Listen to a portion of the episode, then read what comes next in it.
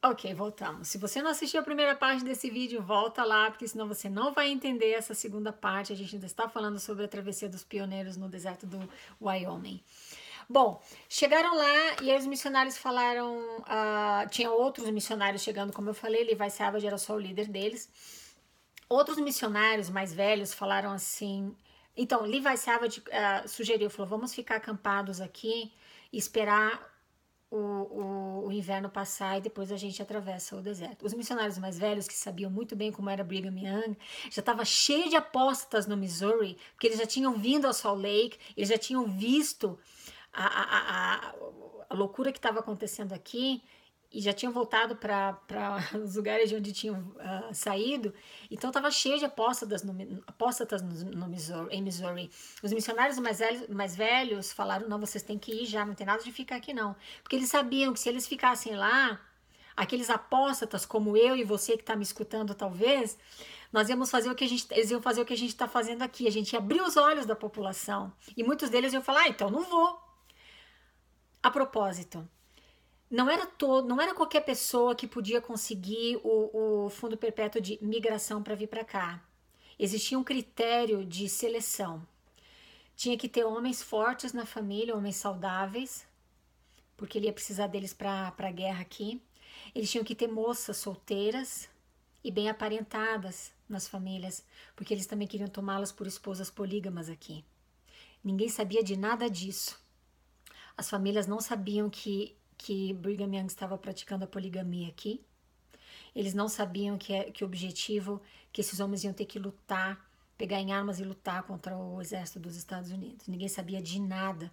Eles só achavam que estavam vindo para cá para se unir aos santos e se preparar para a segunda vinda de Jesus Cristo e para o milênio. Ok. Bom, decidiram então atravessar as planícies. Só que antes os missionários chegaram para eles e falaram assim: olha só, a propósito, você não pode levar tudo isso que você trouxe, é muita coisa. Você só pode levar 15 quilos. Uh, um, aliás, 15 pounds, isso é mais ou menos 8 quilos de coisas no, nos, um, no, nos carrinhos de mão. É, então, o que, que as pessoas iam fazer com as coisas que tinham trazido, com bens, com roupas, com coisas assim? Eles vendiam. Para quem? Para os missionários. Os missionários compravam deles as suas coisas para levar nos carrinhos deles, porque eles podiam levar mais coisas. Quando eles chegavam ao Salt Lake, eles ofereciam para vender de novo para as mesmas pessoas aquelas coisas, só que por um preço diferente, por um preço maior. Então, eu vendo para você essa jaqueta por, por 20 reais, você carrega ela quando eu chego lá no, no meu destino final. Você me oferece para vender a jaqueta que eu te vendi, que era minha, por 40 reais. É mais ou menos assim que funcionava pioneiros chegaram ali, não tinha bois para puxar, não tinha cavalo. Eles seriam os bois, eles seriam os cavalos. Eles tinham que puxar os carrinhos de mão, eles tinham que puxar os carroções. Falaram, bom, já que a gente está aqui, vamos, porque nós temos fé. E realmente tinham. E boa fé, e muita, muita ingenuidade. Ok. Começaram a travessia, começou a nevar. Teve uma, uma mulher, um, eu me esqueci o nome dela, mas ela veio da Califórnia. Ela achava que o marido dela era um homem de coração duro, ele estava sob a influência de Satanás porque ele não queria se batizar na igreja, muito menos vir para Salt Lake. Ela falou para ele: Eu vou porque eu tenho fé. Eu vou e eu vou levar os nossos filhos junto comigo. O homem falou assim: olha, você está caindo numa. Você está embarcando numa canoa furada, você está caindo num esquema de corrupção. Mas já que é isso que você quer, eu vou com você. Resultado disso, eles vieram como família. O homem morreu no caminho por desinteria, desidratação. Ok. Ok. Uh. Começou a nevar muito. Nesse mesmo período, gente, nesse mesmo período que eles estavam fazendo a travessia, começou a chover muito. Aliás, a nevar. Neve te congela em, em, em minutos, em segundos, dependendo da temperatura do ar. Depois que para de nevar, a temperatura despenca ainda mais. Aí, amigo, Se você está lá fora, o que, que aconteceu com eles? Alguns morreram, outros perderam membros, perderam mão, perderam braço, perderam perna, perderam pé, porque congelaram no frio. Eles não tinham comida suficiente, eles tinham que puxar os carrinhos de mão, eles tinham que puxar os carroções tinha um ou dois cavalos. John Taylor, que era apóstolo na época, ele falou: Isso não vai dar certo. Ele falou para ele mandou uma carta para Brigham Young e falou assim: Amigo, você tá louco? Como é que você suspende ajuda para essas pessoas atravessarem o deserto? Eles precisam de pelo menos 10 bois para cada é, para cada 10 famílias. Não, dois bois para cada 10 famílias. Eles precisam de 10 carroções para cada 10 famílias, um carroção por família. Você não pode fazer isso. Brigham Young falou, amigo, o que tu fala não me interessa, entrou no ouvido saiu pelo outro. O negócio dele era o dinheiro. Ah, essa tradição não mudou, não, ainda é assim hoje, tá? Só para você lembrar. Bom, eles vieram nesse mesmo período em que eles estavam atravessando uh, as planícies do Wyoming. Brigham Young tinha uma expedição de 10 carroções puxados por bois, que eles tinham vindo comprar coisas para ele. Nesses carroções tinha vegetais, tinha licor, tinha outras bebidas alcoólicas, tinha café, tinha chá, tinha livros, tinha vidro e tinha uma máquina a vapor que ele tinha mandado comprar. Dez carroções com tudo isso. O que ele ia fazer com essas coisas? Algumas delas eram para consumo próprio, outras eram para eram para hum, vender. Ah, mas cadê a palavra de sabedoria? Ah, não sei, isso é um problema que você tem que resolver com Brigham Young, se você encontrar com ele um dia lá depois da morte, que eu não sei se vai encontrar ou não. Não sou eu que estou dizendo, tá nessa nessa nessa essay que você pode acessar se você quiser ver. E, e, mandaram uma carta para ele e falaram: Olha, tem, tem gente sofrendo no deserto, tem gente morrendo, por que, que a gente não pega esse carroção e leva esses carroções e leva para eles? A gente pode alimentá-los, que tome café quente, que tome café, pelo menos para salvar a vida deles, vão comer os vegetais, a gente pode alimentar e salvar a vida de muita gente. Sabe o que ele falou? Nem pensar. Pega esses carroções e traz para cá e deixa eles que se virem. Isso é um profeta que está falando em nome de Deus, amigo. mil pessoas mais ou menos. Duzentas delas morreram no caminho. Outras perderam membros, como eu falei para vocês, perderam membros, mãos, pés. Ficaram usando muletas pro resto da vida deles. Quando eles chegaram ao Salt Lake, sabe o que, que eles comiam no caminho? Farinha e água. Eles misturavam farinha e água, deixavam lá e comiam aquele negócio, aquela gororoba, porque não tinha mais comida. Dois meses atravessando o deserto. Eles saíram de lá em setembro de, de Missouri. Chegaram aqui a Salt Lake em novembro, no último dia de novembro de 1856. Em estado deplorável. Desidratados, membros congelados. Sabe o que que Brigham Young falou para eles quando chegaram aqui? Eu não quero escutar nada. Ninguém mandou vocês saírem de lá tão tarde, perto do inverno. Ninguém mandou.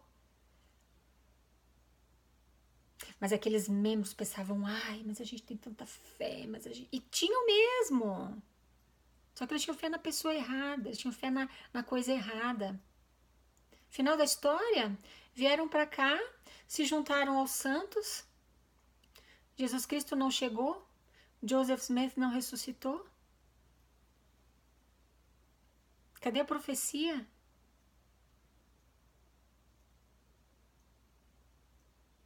Todo mundo já morreu. A gente está no ano de 2017. Segundo Brigham Young, ele ia, Jesus Cristo ia chegar em 1856 ou no máximo em 1857. Não chegou, né? Pois é. Não chegou. E as pessoas sacrificaram as próprias vidas, sacrificaram a qualidade de vida, sacrificaram a própria vida, porque muitos morreram. Esse é Brigham Young para você. Que os mormons gostam de chamar de profeta, o segundo profeta da igreja, o único profeta sobre a face da terra, fala com Deus diretamente. Ah, mas você não estava lá, né? Mas você não viu tua filha morrer, tua filha de 5 anos morrer ali de fome, morrer desidratada. Você não viu teu marido morrer congelado, né? Pff, que, que me interessa isso? Já passou.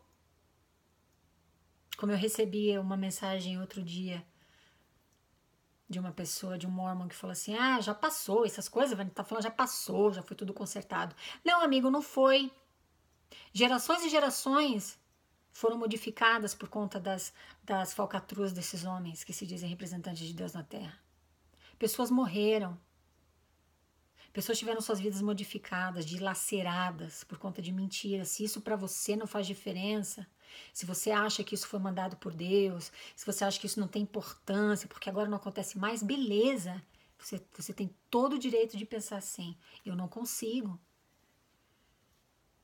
Porque eu acho que quando você construi um edifício ou uma casa, se você não tiver uma base sólida, confiável, você não pode viver naquela casa.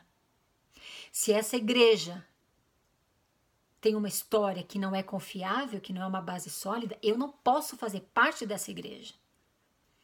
Porque é claro que eu vou afundar junto com eles mais cedo ou mais tarde.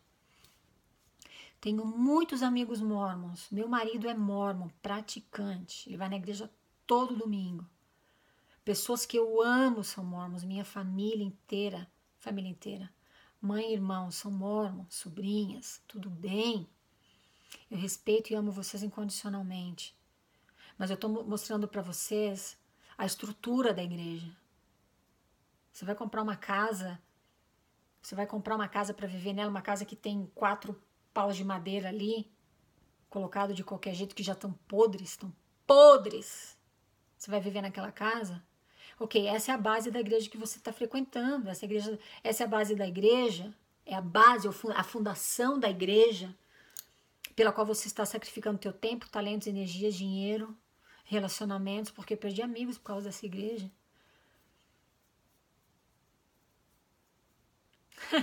aí eles distorceram depois, já que Jesus Cristo não chegou, eles distorceram e falaram: é, mas aí, né, Jesus... ninguém sabe quando que ele vai vir, ninguém sabe quando Jesus Cristo vai chegar. Nem mesmo ele sabe, só Deus sabe. Ah, mas Brigham Young sabia. E criou o Fundo Perpétuo de Imigração para as pessoas virem para cá esperar por ele. Como não aconteceu, ele era um louco. Ele era um lunático. Então a igreja teve que mudar o discurso. Cuidado com a manipulação. Eu não quero te manipular.